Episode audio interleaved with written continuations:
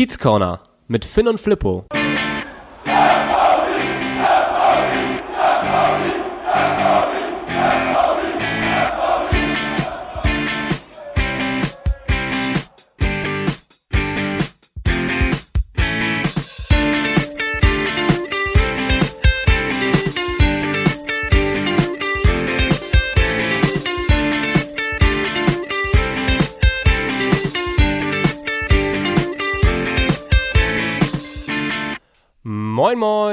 Und herzlich willkommen im Kiez Corner. Wir schreiben den 15. April.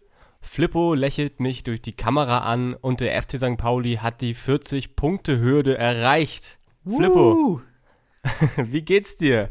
Ja, äh, bisschen gestresst tatsächlich. Wir sind auch sehr, sehr spät dran diese Woche. Es ist schon Donnerstag. Wahnsinn. Ja, wir haben noch. Ich glaube, das gab's auch noch nicht, ne? Ja, donnerstags waren wir schon mal, aber irgendwie ist das ja? äh, diese Woche alles so ein bisschen gequetscht. Wir haben nur noch zwei Tage bis zum nächsten Spiel. Das ja. letzte Spiel gegen Aue liegt auch schon ein paar Tage zurück. Aber wir wollen es uns natürlich trotzdem nicht nehmen lassen, nochmal kurz über alles so zu quatschen. Auch wenn es, wir sagen es ja oft, ähm, dass es kurz wird, die Folge, aber ich glaube, heute ist tatsächlich so, weil wir viel um die Ohren hatten diese Woche, aber trotzdem, ja, einmal kurz drüber quatschen ist immer drin, oder nicht? Wir waren so ein bisschen in einer Terminkrise. So normalerweise nehmen wir immer mittwochs auf, dann äh, konntest du Mittwoch diesmal nicht, ich konnte aber Dienstag nicht, deswegen mussten wir es jetzt auf Donnerstag verlegen. Und äh, jetzt muss man so ein bisschen zurückkrempeln, was so die letzten Tage überhaupt alles passiert ist oder die letzte Woche, die letzten acht Tage, die es jetzt keinen Kiez Corner gab. Ähm, ihr habt wieder fleißig gehört, hat uns gefreut, ähm, gutes Feedback bekommen. Und äh, starten wir wirklich sagen, einfach mal mit dem, was diese Woche passiert ist, mit dem Tresenthema. Jo, hier ist es, das Tresenthema der Woche. Ja, und das Tresenthema, das ist eigentlich so ein kleines Eigentor schon fast von uns. Eigentlich kann man das ja nicht wirklich als unser, unser Spezialgebiet äh, jetzt äh, betrachten. Äh, es ist die im NDR ausgestrahlte Bokal-Doku letzten Sonntag wurde sie ausgestrahlt. Und Flippo, hast du sie geguckt? Gegenfrage, hast du sie geguckt? Ich habe sie geguckt, aber bin erst im Viertelfinale. Ach, guck an. Das heißt, beim Spiel von Bielefeld. Das heißt, das, das, das legendäre 3 zu 1 gegen Bremen habe ich schon äh, geguckt bis dahin und äh, es wird eine hervorragende Doku und äh, empfehle ich jedem, dass er die guckt. Wirklich einmalig, alle alten Spieler, oder viele alte Spieler dabei, absolut sympathisch und ähm, Flippo, die musst du auch gucken. Ich hab's ganz oben auf meiner Liste, wirklich. Aber diese Woche ist irgendwie, weiß nicht, völlig Overload äh, mit sämtlichen Sachen, die noch zu erledigen sind und die ich auf dem Zettel hab. Äh, also ja, ja. Irgendwie bin ich noch nicht so dazu gekommen, steht aber ganz oben bei mir. Ich schieb das immer vor mir her. Ich habe auch schon sehr, sehr viel Positives gehört. Nicht jetzt erst von hm. dir, sondern auch in den ganzen WhatsApp-Gruppen und sowas äh, von den Jungs, die sie schon gesehen hatten, den Jungs und Mädels. Ähm, alle so ein bisschen nochmal Gänsehautmomente beschrieben. Ich glaube, wir hatten ja mit Mike ja, beim, Wahnsinn. beim Hinrundenfazit hatten wir mal über dieses Bremen-Spiel und die, äh, die ganzen Geschichten ja. drumherum hatten wir kurz einmal angerissen. Ähm, ja, ich, hab, ich hab, freue mich auch schon drauf, wenn ich irgendwann am Wochenende mal dafür Zeit finde, vielleicht nach dem Heimsieg gegen Würzburg, äh, bin ich schon sehr, sehr gespannt, was dann der NDR daraus gemacht hat.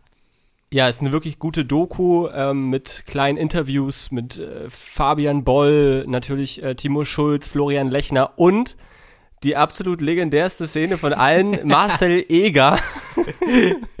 Marcel Eger, glaube ich, immer noch irgendwie, ähm, weiß nicht, ob er jetzt auf Jamaika wohnt, hat aber erzählt, dass er damals mit, ähm, mit Benjamin, Ad mit Benjamin Adrian äh, äh, auf Jamaika war, da haben sie dann ihre Sportzigaretten geraucht und dann haben sie da Songs aufgenommen. Also äh, wirklich absolut legendär. Äh, Sportzigaretten so ein, ist auch nett. ja, sieht so ein bisschen aus, so, einem, so eine Mischung aus John Lennon und äh, Jesus mittlerweile. Also absoluter Wahnsinn. ja, ich, also das Bild ist ja tatsächlich schon ein bisschen viral gegangen. Ja. Ähm, auch in den, in den sämtlichen Gruppen und Foren, wo man das so ein bisschen gesehen hat, im Social Media auch. Ähm, Quizfragen, ob man ihn erkennen würde. Ich finde, man hat, man hat ihn schon erkannt. Er sieht durchaus so aus, als ob er sein Leben jetzt genießen würde, sei ihm auch gegönnt. Ähm, aber ich freue mich auch schon auf die Doku, tatsächlich. Ja, da ist mir auch nochmal bewusst geworden, wie lange Marcel Eger überhaupt bei St. Pauli war. Das hatte ich irgendwie immer nie so im Kopf, aber das war ja auch wirklich sehr lange. Ähm, aber das ist bei solchen Geschichten irgendwie häufig so. Man hat immer so das Gefühl, ja, ich weiß alles, hab das alles drauf und irgendwo tief im Inneren, vielleicht hat man das nicht so ganz parat. Und dann guckt man ja. sich aber doch so eine Dokumentation an und denkt so, ach guck mal, das ist jetzt irgendwie so ein Fakt, den ich noch gar nicht so auf der Kette hatte. Nee, aber insgesamt absolut empfehlenswert, diese Doku. Und ich sehe gerade, Marcel Eger von 2004 bis 2011 war am Millantor. Hm. Äh, es kam mir irgendwie damals gar nicht so lange vor aber äh, ja, jetzt wissen wir mehr. Also, größte Empfehlung auch an dich, Flippo, wenn du es noch nicht gesehen hast. ja, ich, ich, es ist mir ein bisschen unangenehm, aber ich muss dazu stehen. Äh, diese Woche hat der Terminkalender das leider irgendwie noch nicht hergegeben. Ich finde es auch ein bisschen schade, aber ich hol's nach versprochen. Sehr, sehr gut. Also. Pokal-Doku, die B-Serie. Was, ja, was ist vorher passiert? Ähm, wir haben mal wieder ein Auswärtsspiel gewonnen. Und damit sind wir sieben Auswärtsspiele in Folge ungeschlagen. Das gab es zuletzt vor 27 Jahren. Also ist das noch mein St. Pauli? Ist ja so ein bisschen dieser Satz oder diese Frage, die ein bisschen äh, ironischerweise angehaucht äh, in den letzten Wochen mit dem sportlichen Aufschwung bei vielen so kursiert und den einen oder anderen gefragt wird. Wenn du mal überlegst, was wir noch für eine Situation hatten vor einigen Wochen, wo wir über diese ja. wirkliche Auswärtsschwäche äh, gesprochen haben, diese wirkliche Negativserie, die ja nicht nur Wochen oder ein paar Spiele anhielt, sondern Monate oder sich über einen mhm. Jahreszeitraum auch erstreckte, dann ist das jetzt schon ähm, absolut Wahnsinn. Ich glaube, man muss jetzt vorm Spiel nicht äh, zu viel vorgreifen inhaltlich, aber aktuell bringt es echt richtig viel Spaß zuzugucken beim FC St. Pauli. Es sieht nach Fußball aus und das auch über eine längere Distanz. Das ist auch was, was man irgendwie länger nicht hatte. Da schmerzt das Herz doch schon, dass man nicht vor Ort sein kann, nicht auswärts mitfahren kann und das Ganze ja. nicht live miterleben kann. Ja, es ist einfach wirklich so. Und ich hoffe einfach, immer, immer wieder kann ich es betonen, vielleicht ist es nächste Saison irgendwie möglich, ähm, schnellstens möglich, äh, wenn man dann irgendwann seine Impfung bekommt oder sonstiges, äh, dass da wieder irgendwie volles Haus ist. Mir ist auch mal aufgefallen, dann nochmal so Spieler wie Salazar oder Mamouche oder Burgstaller, die haben noch nie das volle Millantor erlebt, zumindest nicht im Trikot des FC St. Pauli. Und das kann man sich so gar nicht vorstellen mehr. Ja. Also für Salazar und Mamouche wäre das vielleicht ganz cool, weil dann hätten wir vielleicht noch ja. ein Argument mehr auf unserer Seite. Beide Vereine haben sich ja geäußert. Äh, Frankfurt für Salazar und äh, Wolfsburg für Mamouche, dass ja, beide Vereine, Stammvereine, ihre Spieler ganz gerne wieder haben würden im Sommer, ja. wenn die Leihe endet. Erstmal, also es ist nichts ausgeschlossen worden, so endgültig, aber erstmal wollen sie sie wieder haben. Aber ich glaube schon, dass so ein volles Millantor, so eine richtig coole Atmosphäre, ähm, die ja bei unseren Heimspielen traditionell ja. herrscht, dann doch noch mal ein bisschen mehr ziehen könnte, wenn es dann vielleicht irgendwann, ich will die Hoffnung nicht zu hoch hängen, um eine Weiterbeschäftigung geht, über den Sommer genau. hinaus. Wobei. Ja, bei Omama. Ja, ja. Bitte? Nee, sag. Du nee, erst. Ich wollte nur sagen, bei Omar Mamouche hat sich ja Marcel Schäfer schon ein bisschen deutlicher geäußert und äh, bei Frankfurt und Salazar, man munkelt ja, vielleicht kann man den noch mal ein Jahr halten, aber ich glaube auch immer weniger dran, weil was da momentan in Frankfurt los ist, riecht ja eher nach großem Umbruch und Umbruch heißt dann wahrscheinlich auch, dass ähm, Leute, die dieses Jahr nicht so zu den Leistungsträgern gehören, wahrscheinlich nächstes Jahr eine bessere Chance bekommen. Ja. Und dazu gehört dann auch Rodrigo Salazar. Leider aus Sicht des FC St. Paulis. Muss man ja auch einfach mal sagen, die beiden sind äh, unheimlich gute Jungs, sportlich, äh, auf jeden Fall, so wie wir das bewerten können. Und ähm, dass das schwierig wird, die zu halten, ist, glaube ich, auch jedem von uns klar. Und das ist dann eben beim Leihgeschäft so. Wir hatten jetzt oder haben hoffentlich auch in den nächsten Wochen noch Spaß an den Jungs, denen zuzugucken. Das müssen wir genießen und alles, was dann kommt, Schauen wir mal. Aber ich glaube, das ist ein ganz gutes Thema für die nächsten Wochen, was wir so ein bisschen mit aufnehmen können. Dass wir uns einfach mal die Kadersituation im Sommer, nach dem Sommer für die kommende Saison angucken. Gerne. Gibt ja auch den einen oder anderen Vertrag, der ausläuft. Daniel Buballa zum Beispiel. Ja. Ähm, dass wir uns darüber unterhalten, weil ich glaube, da wird jetzt auch in den nächsten Wochen schon mal ein bisschen Schwung reinkommen. Wir sind jetzt safe, ich glaube, das kann man so sagen, was den Klassenerhalt angeht. Ja. Und ja, vielleicht steht da die eine oder andere Entscheidung dann in den nächsten Wochen schon ins Haus. frühzeitig. Ja, bin ich auch absolut gespannt, was da passiert. Da sind ja auch noch ein paar äh, fragliche Leute, wie einst du ähm, Janovic zum Beispiel ja. oder ähm, Finn Ole Becker hört man ja immer wieder Gerüchte mit Mönchengladbach etc., ob da irgendwie mehr ins Spiel kommt. Und da muss man halt nochmal gucken, was, wie man investiert. Ich finde, äh, wir könnten auch mit einem Rico Benatelli, der absolut krass drauf ist momentan, ähm, dass der weiterhin irgendwie vielleicht eine Salazar-Position einnehmen kann. Ähm, langfristig. Oh, schwierig, die Frage dann auch. Ne? Ebenfalls die nächste Frage ist, was mit Eric Smith ist. Ja, hast ähm, du auch noch. Der ja aktuell auch noch, also aus einer Verletzung jetzt kommt. Lass uns das alles mal für die nächsten Wochen genau. irgendwie äh, so ein bisschen aufrechterhalten und äh, mal ja. zum erfreulichen Teil kommen des vergangenen Wochenendes. äh, Auswärtsspiel in Aue. Eigentlich für jeden St. Paulianer ein Grund, nicht einzuschalten, weil das in den letzten Jahren immer einherging mit Rumpelfußball und Niederlage. Dieses Jahr nicht. Ja. Diesmal gab es Haue für Aue. Ja, aber auch im, im wahrsten Sinne. Nett, nett umschrieben, jetzt nicht ähm, mit dem Hammer drauf, aber wirklich ein tolles Spiel. Wir haben es eben gesagt, das 300. Zweitligaspiel für Martin Mennel oder von Martin Mennel für mhm. Aue. Wahnsinn. Also Gratulation an dieser Stelle für jede 100, äh, 100 Spiele haben wir ihnen einen eingeschenkt. Gratul Gratulation auch an dieser Stelle. Wir waren, ich glaube, wir waren, das kann man abschließend sagen, noch gnädig mit ihm. Das war vielleicht dann unser ja. Präsent an dem Tag.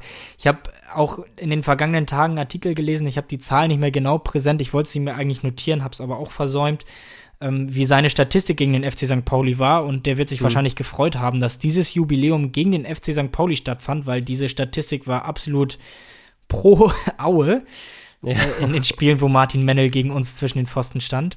Aber dieses Mal nicht, denn es ging schon sehr, sehr früh los gleich. Ja, und da hieß es das erste Mal Thunder. Luca Zander, Freistoß, Salazar, wir sprachen eben über ihn. Äh, Burgstaller hat in der Mitte noch kurz verpasst, aber dann steht er da völlig frei. Unser Last Unicorn aus einer der letzten Folgen ähm, hat ihn dann mit seinem Horn, was inzwischen wieder sich zurückgebildet hat nach dem kleinen Unfall auf dem Platz gegen Paderborn, eingenickt am zweiten Pfosten. Nach nicht mal zwei Minuten. 1-0. Hammer. Guter Start. Ja, wun wunderbar. Äh, sauberer Start. Ich als Pessimist muss natürlich dann direkt wieder an Spiele wie Braunschweig denken. Aber so, also das Hinspiel natürlich in Braunschweig, aber soweit ja. ist es nicht gekommen. Luca Zander, ähm, ja, freut mich für ihn. Ich fand einfach auch generell ein super Spiel gemacht und äh, völlig verdient jetzt endlich auch mal einen Treffer erzielen können. Ja, nicht nur einen, zum zweiten kommen wir gleich noch. Ich habe davor die Woche auch schon ein starkes Spiel gemacht. Ich bin mal gespannt, können wir gleich noch mal drüber quatschen, wenn wir über das anstehende Wochenende gegen Würzburg sprechen. Aber äh, der hat sich jetzt die ich, letzten. Ich, ich suche hier nebenbei gerade so, so ein bisschen eine Statistik, weil ich hatte eine Statistik auf Lager, die ich aber irgendwie ähm, gelöscht habe. Die hatte was mit Frank Zander zu tun. Die Ach, hat, das, da, da, hatte ich irgendeinen Vergleich, aber ich finde sie einfach nicht mehr. Es tut guck, mir leid an dieser Stelle. Also, guck noch mal ein bisschen weiter. ja, ich möchte auch nicht, will auch nicht zu abgelenkt sein, aber ich hatte, ich dachte, ich habe es mir gespeichert, aber ich, ich reiche es nächste Woche nach. Also ich Schande über uns wirklich ähm, oder Asche auf unser Haupt. Ähm, wir sind diese Woche nicht allzu gut vorbereitet oder nicht umfangreich nee. vorbereitet, gut schon, aber nicht umfangreich. Äh, wir geloben Besserung für die, für die kommenden Folgen. Zander hat sich aber, das wollte ich eben noch sagen, äh, finde ich die letzten Spiele schon, auch davor das Spiel, jetzt nicht nur Aue, sondern davor, aufgetan. Ja. Olson kommt jetzt zurück aus der Verletzung, absolut wichtiger Spieler, sind wir uns einig. Ja. Aber auch da wird es wieder eine Härtefallentscheidung geben, ähm, wer dann draußen bleibt, wer aufgestellt wird. Lass uns da gleich drüber sprechen, denn es ging gleich zackig weiter was ja das Merkmal oder eines der Merkmale vom FC St. Pauli in den letzten Wochen ist, ist diese dominante, energische, druckvolle Anfangsphase in Osnabrück ja. gegen Braunschweig und jetzt auch in Aue mhm. wieder. Also Aue ist ja da überhaupt nicht zur Entfaltung gekommen. Und das muss man ja auch mal dazu sagen, im Gegensatz zu den vorherigen Gegnern ähm, Osnabrück und Braunschweig war das jetzt kein Abstiegskandidat, sondern durchaus ein Team, was gestanden im Mittelfeld der Tabelle steht. Mhm. Und äh, die haben ja nicht einen Stich gesehen. Burgi nach sieben Minuten gleich alleine vor Mendel freigespielt, muss selbst abziehen eigentlich, versucht aber noch rüberzulegen. Ich hatte so ja. ein bisschen das Gefühl, die letzten Wochen, wo es dann immer hieß, oh, spiel doch noch mal den besser positionierten lieber an. Ja, das war häufiger so beim FC St. Pauli, dass man solche Stimmen gehört hat und da hat er es gemacht, glaub, ich, der der besser Ich glaube, Burgsteller war da aber nie in der Kritik, also von mir zumindest nicht. Da, da lag es, glaube ich, eher an anderen. Ich fand eher, Burgsteller hatte da so ein paar Sachen, wo, wo, wo er lieber hätte nicht abspielen sollen. Ja. Und es einfach mal alleine versuchen sollen. Da war dann eher äh, Mamouche, den ich so ein bisschen mal kritisiert habe. Ähm, und ähm, ja, Bogi muss mal wieder den Zug zum Tor finden. Bogi muss mal wieder einnetzen. Ich, äh, er hatte ja. ja. letzte Woche schon gesagt, nach dem Braunschweig-Spiel, dass ihm seine verpasste hundertprozentige da ein bisschen verfolgen wird. Ein paar Nächte, so sagte er es ja. ja. Äh, ich, ich hoffe, dass er jetzt diese Woche ein bisschen besser schläft und gegen Würzburg dann wieder ausgeschlafen ist. Ja, also wahnsinnig gute Anfangsphase. Ich habe hier noch eine andere Statistik, ähm, die jetzt ein bisschen später zurückliegt im Spiel. Zwischen der 16. und der 30. Minute hatten wir sage und schreibe 82% Ballbesitz. Das ist schon absoluter Wahnsinn. Das, das kannst du dich an dieses Spiel Celtic Glasgow gegen Barcelona erinnern irgendwann, als hätte ja. Glasgow da tatsächlich Barcelona mit 19 Prozent Ballbesitz ja. ähm, in der Champions League bezwingen konnte. Und Ehrlich, ja. ähm, so kam es hier zum Glück nicht, aber da kann man auch nochmal sehen, was für eine Dominanz der FC St. Pauli zwischenzeitlich ähm, hatte oder eigentlich auch das ganze Spiel über. Ja, auch nach 20 Minuten hatten wir, glaube ich, fast 70 Prozent Ballbesitz. Sind mhm. auch, und was ja auch dazu kommt, häufig ist ja bei sowas dann, dass der Gegner sehr, sehr tief steht, mit sehr, sehr vielen Leuten hinten irgendwie das eigene Tor verteidigt. Aber wir sind mhm. dennoch waren wir in der Lage und haben wir es geschafft, mit spielerischen Lösungen gut durchzukommen, gefährlich zu den Chancen zu kommen. Es war jetzt irgendwie nicht so ein Handballspiel, wo wir uns um 16er mhm. positioniert haben mhm. und da den Ball hin und her geschoben haben, sondern wir haben echt auch Abschlüsse gefunden, Chancen kreiert, ähm, waren sehr, sehr aktiv, druckvoll. Ich habe es eben gesagt, Aue überhaupt nicht zur Entfaltung kommen lassen. Es hat richtig, richtig Spaß gemacht zuzugucken, fand ja. ich. Nochmal zurück zum Ballbesitz. Wir hatten insgesamt am Ende 62,7% Ballbesitz und nur in einem Spiel der Saison hatten wir mehr Ballbesitz. Oh, jetzt fragst du mich wieder, welches das war. Es war tatsächlich das Hinspiel gegen Aue. 2 zu 2 hieß es da. Nach 0 zu 2 äh, Rückstand, da hatten wir 63,5% Ach Quatsch, das, ja. das hätte ich jetzt aber auch nicht gedacht. Nee, ich auch nicht. Ich war auch überrascht. Ich stütze mich da auf äh, den Millanton. Fakten finden. ja, lass uns weitergehen die Halbzeit überspringen, etwas kompakter dieses Mal das Spiel, was wir ein bisschen durchquatschen. 49. Ja. Minute, kurz nach Wiederanpfiff. Burgstaller bekommt im 16er den Ball, kann eigentlich schon wieder selbst abschließen, daddelt sich aber fest, legt dann zurück an die 16er Kante, wo unser südamerikanisches Temperament angerauscht kommt, direkt abzieht und das Ding zappelt im Netz. 2-0 Salazar. Ja, richtig geil, da muss man sagen, ähm, wirklich ein ganz großer Anteil des Tors gehört hier einfach Guido Burgstaller, ähm, der sich den Ball da super zurechtlegt, äh, die äh, Verteidiger blockt und dann wirklich im perfekten Moment abspielt und dann Salazar ähm, ein Strich ins Tor. Wahnsinn. Wahnsinn, ähm, wirklich beeindruckende Dominanz, starker Auftritt. Ich habe das, glaube ich, auch zwischenzeitlich getwittert. Es hat wirklich so viel Spaß gemacht, sich das anzugucken. Und es war für mich, finde ich, so beeindruckend auf so vielen Ebenen, äh, wie wir da aufgetreten sind in Aue. Und man hatte ja auch nie so wirklich das Gefühl, das Spiel kippt mal. Dass, hm. Also wir jetzt eine Schwächeperiode haben nachlassen. Also klar sind wir irgendwann mal ein bisschen vom Tempo runtergegangen und vom Gas, aber haben halt trotzdem völlig die Spielkontrolle behalten, zu jeder Zeit. Ja. Ähm, haben dann ja auch gleich wieder nachgelegt. 57. Wollte gerade sagen, jetzt, dann kam ja die Phase, die wir eigentlich nie können. Ein 2 zu 0 ausbauen. Das ist uns diese Saison, glaube ich, noch gar nicht gelungen. Und äh, diesmal war es endlich soweit. Äh, 56. Minute. Und wieder war es Luca Zander.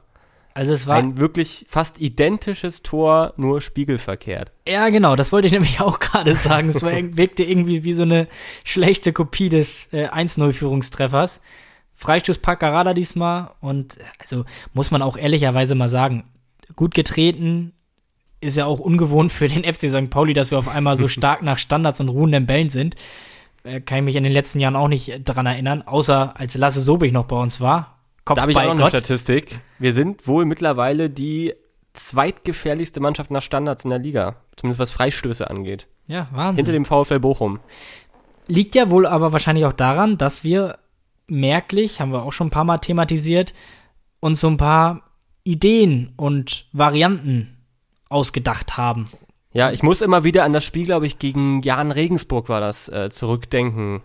Ja. Dieses Tor von Kire mit dieser wahnsinnig tollen Freistoßkombination und ähm, das war so das, der Auftakt dieser tollen Kombination bei Freistößen und es geht immer weiter und jetzt hat schon wieder zweimal geklappt. Ja, Wahnsinn. Wobei man muss auch sagen, wir sind nicht die einzigen in der Liga. Ich glaube, Karlsruhe ist da auch ein Team, was da sehr, sehr viel tüftelt, äh, was irgendwie auch, Varianten Vor allem auch bei, angeht. bei, bei Ecken sind die ja auch total verrückt da mit ihren äh, verrückten Trauben und. Äh, ja, genau, genau. Ja, aber man muss sich was also, einfallen ja. lassen und den Gegner ja. überraschen. Ne? Ja, den Fußball, den gibt es ja auch schon seit ein paar Jahren. Also so das, das Spiel an sich und äh, warum nicht irgendwelche Innovationen da plötzlich mal einbauen lassen und äh, es klappt.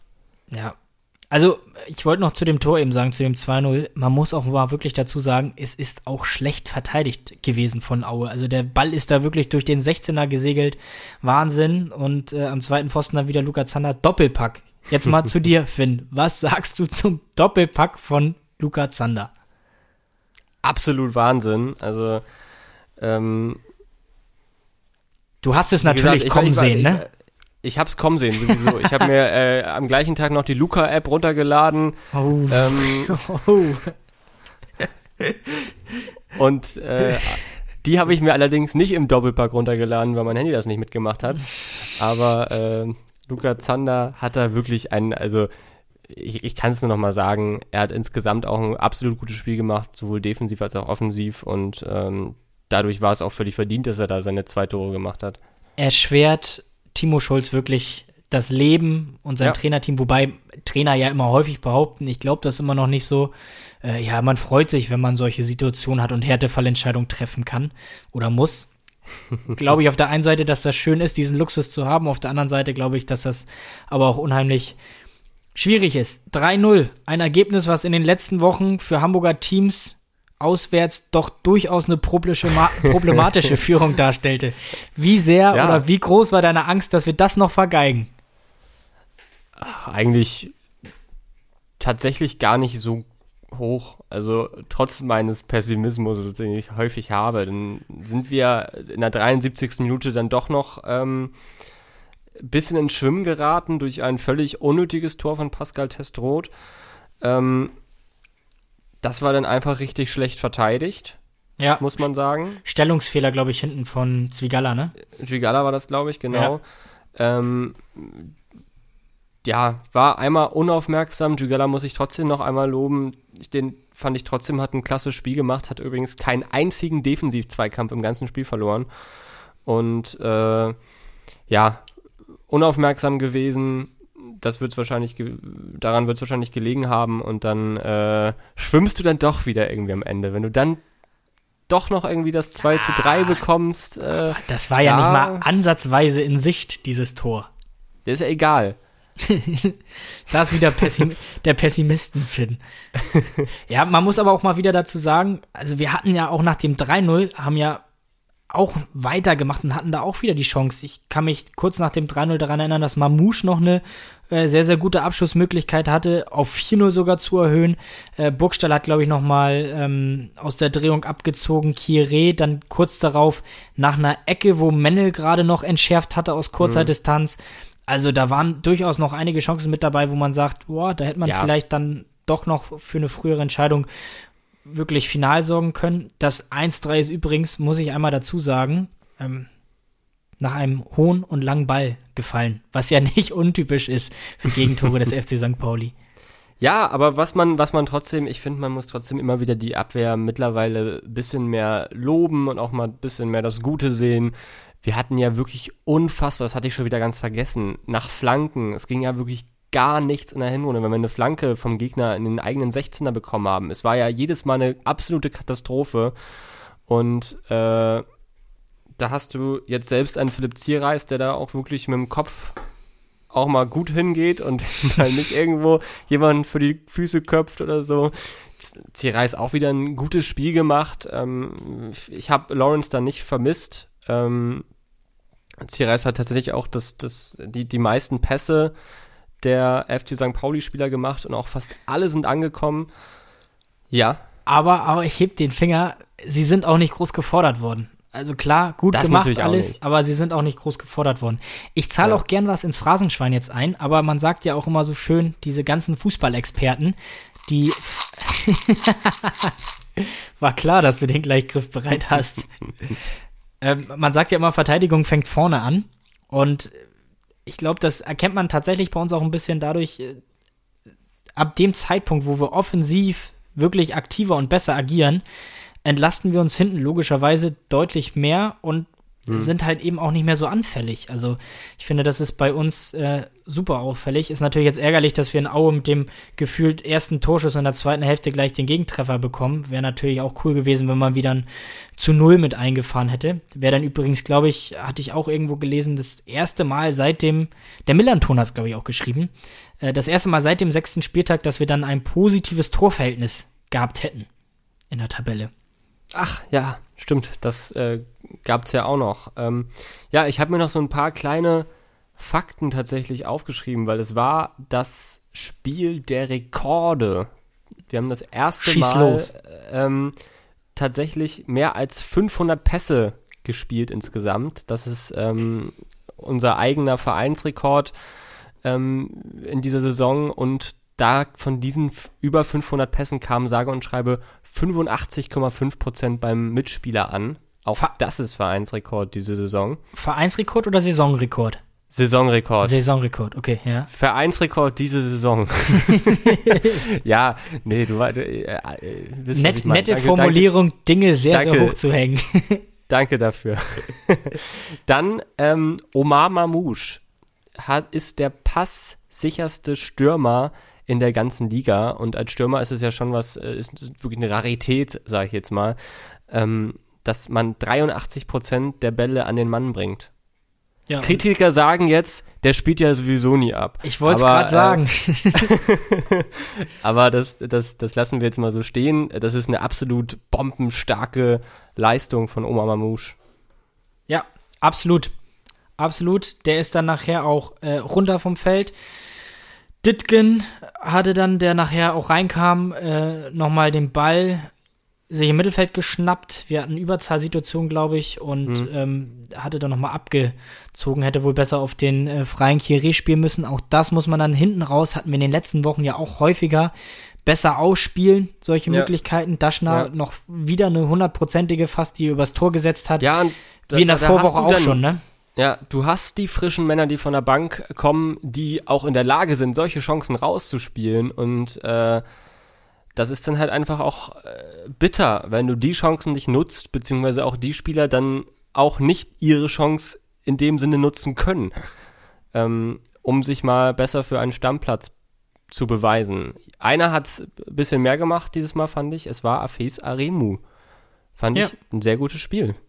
30 Minuten hat er gespielt, einen einzigen Fehlpass, wichtige Defensiv-Zweikämpfe gewonnen. Ähm, hat mich sehr gefreut. Bestes Spiel bislang fand ich aus meiner Sicht von Aremu. Wird auf jeden Fall spannend, was da die nächsten Wochen dann noch so ist, wer sich jetzt in dem wirklich wieder gut gefüllten Kader bei uns äh, darum bewirbt, vielleicht auch mal ein bisschen mehr Spielzeit zu bekommen. Also. Kiezkicker der Woche. Ja. Wir machen schon wieder so lang, Flippo. Ja, schieß los. Mach. Hier ist der, hier ist der Kiezkicker der Woche. Ja, ich würde jetzt gern hier ACDC hat auch diesen bekannten Titel Thunderstruck einspielen. Man darf es leider rechtlich nicht.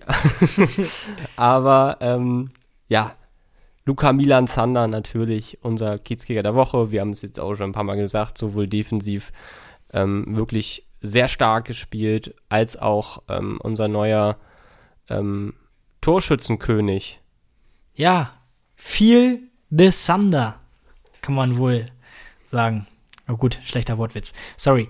Doppelpack, 63 Spiele.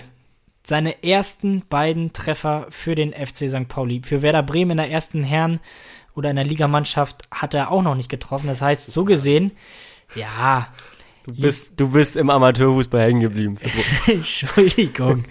Ich wollte halt nur verdeutlichen, dass er wirklich auf der allerobersten Ebene ja. ähm, da noch nicht so erfolgreich war, was Durchaus, das Tore-Schießen anging. Und er hat ja auch gesagt, glaube ich, ähm, über Vereinsseiten des FC St. Pauli lief ja auch das Interview dann mit ihm, wo er sagte, es haben sich tatsächlich einige, und das kann ich mir sehr, sehr gut vorstellen, Mitspieler aus vergangenen Zeiten gemeldet, die ihm immer wieder vor die Nase gehalten haben, dass er nicht in der Lage ist, Tore zu schießen. ja. Jetzt Gut. hat er es doppelt geschafft. Und hat dafür Wahnsinn. gesorgt, dass wir uns im Tabellenmittelfeld gefestigt haben. Auf jeden Fall hat er einen großen Anteil. Wollen wir jetzt mal ganz kurz äh, die, eine kleine Diskussion starten, äh, wer denn nächste Woche spielen könnte? Also erstmal würde ich dich ganz gerne was fragen, einfach der Vollständigkeit halber, weil es viel mit dem Schmunzeln ähm, aktuell gesagt wird. Und bei einigen Leuten, die meinen, sie haben Ahnung von Sport, äh, tatsächlich mit vollster Überzeugung. Also Deswegen, wir nicht. nein, wir überhaupt nicht. Klares Statement von dir greift der FC St. Pauli in dieser Saison nochmal ins Aufstiegsrennen mit ein? Nein. Gut, dann sind wir Nein, auf einer da, da, da Wellenlänge. Halte ich mich komplett raus, das ist auch äh, viel zu weit weg und äh, spielerisch momentan würde ich sagen, gehören wir wirklich zu den wirklich Top-Teams. Top-Teams momentan. Ähm, es bringt einfach Spaß, den Fußball des FC St. Pauli zu, zu gucken. Die Statistiken sagen alles. Ähm, die Rückrundentabelle sagt alles, aber ich bin mir eigentlich zu 100% sicher, dass da nichts mehr passieren wird nach oben. Dafür sind jetzt aber auch nur noch sechs Spiele und es sind neun das, Punkte. Das, das, ist einfach ja, zu viel. Das, das, muss es auch nicht. Also. Nein.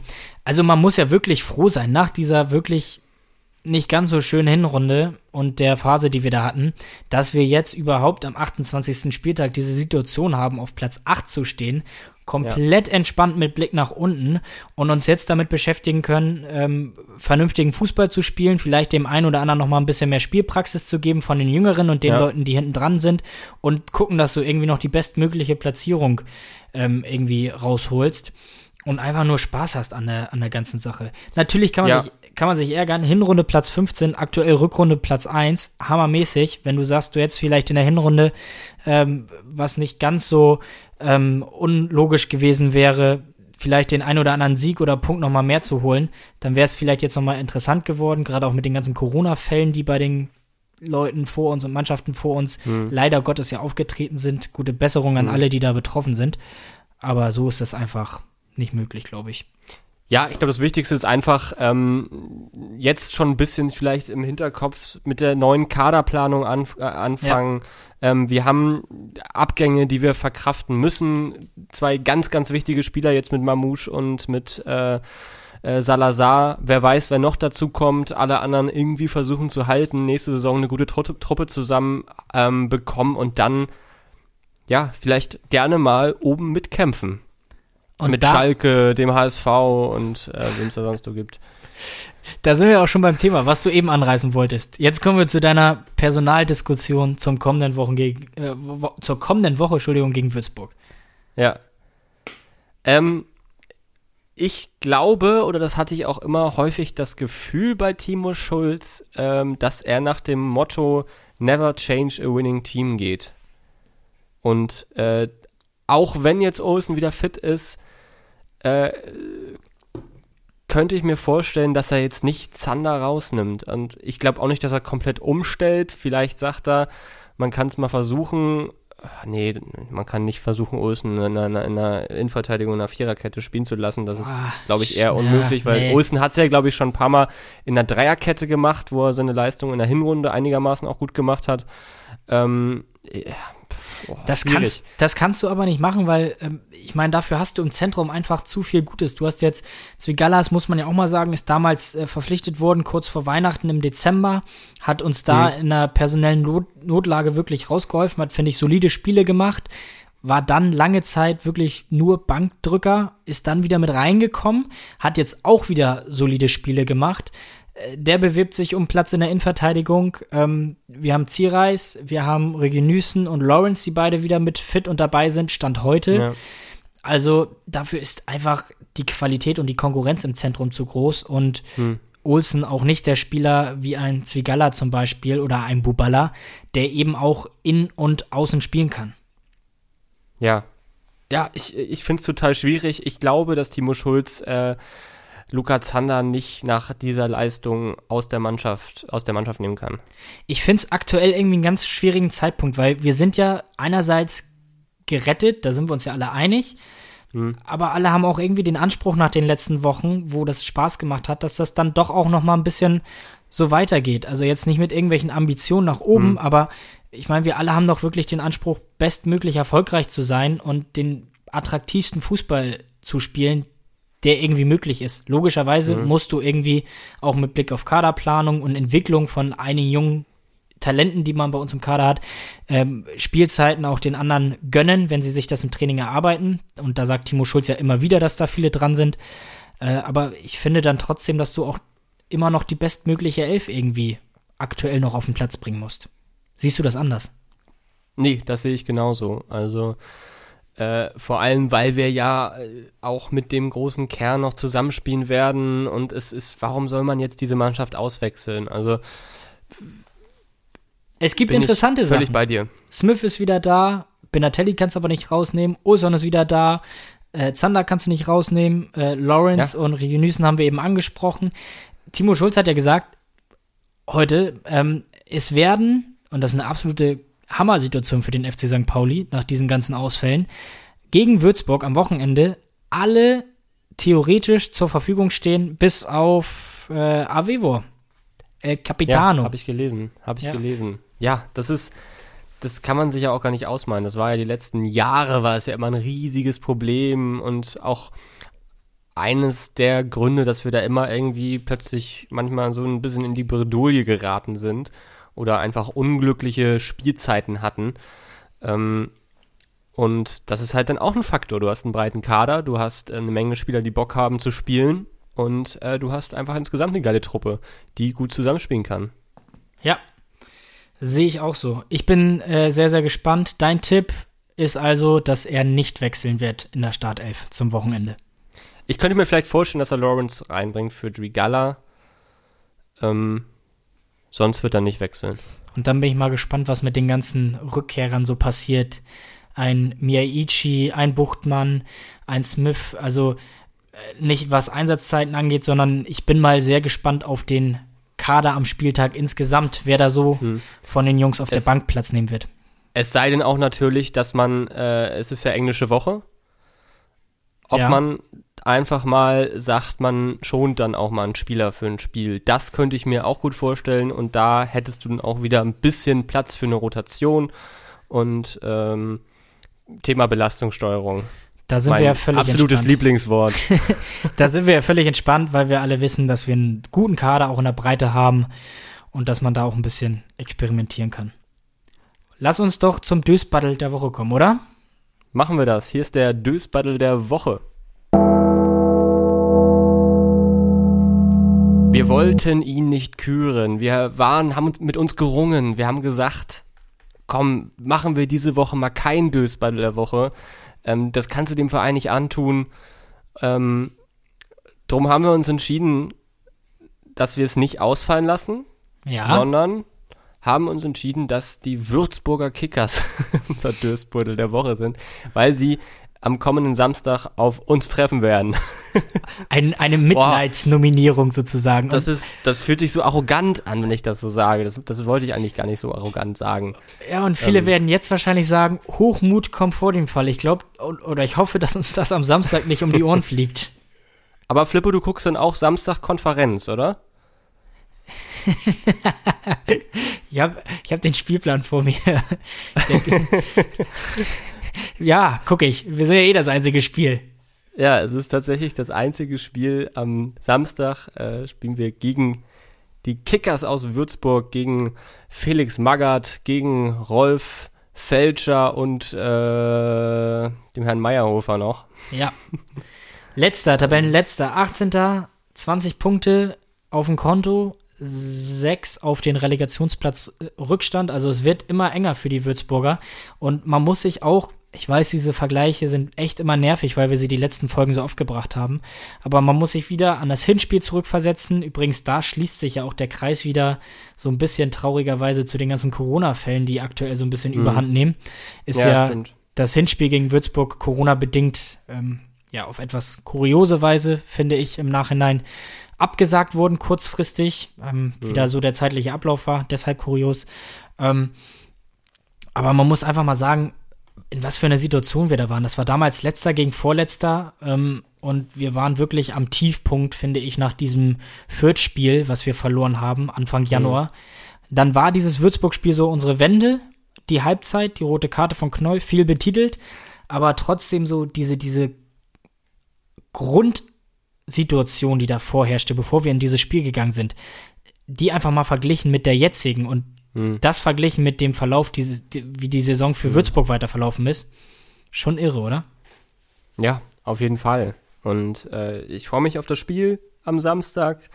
Ich freue mich auf hoffentlich viele Punkte. Ähm, wir wissen noch nicht 100%, wann wir uns das nächste Mal wieder hören da ja ähm, das Spiel gegen Fortuna Mittel, äh, gegen Fortuna Mittelfeld, gegen, gegen, Fortuna Düsseldorf auf Mittwoch verlegt wurde. Es ist ja eigentlich unser Kiez-Corner-Tag. Richtig. Ähm, vielleicht holen wir uns vorher, vielleicht auch erst nach dem Düsseldorf-Spiel. Machen wir ein bisschen abhängig, würde ich sagen, auch vom Würzburg-Spiel.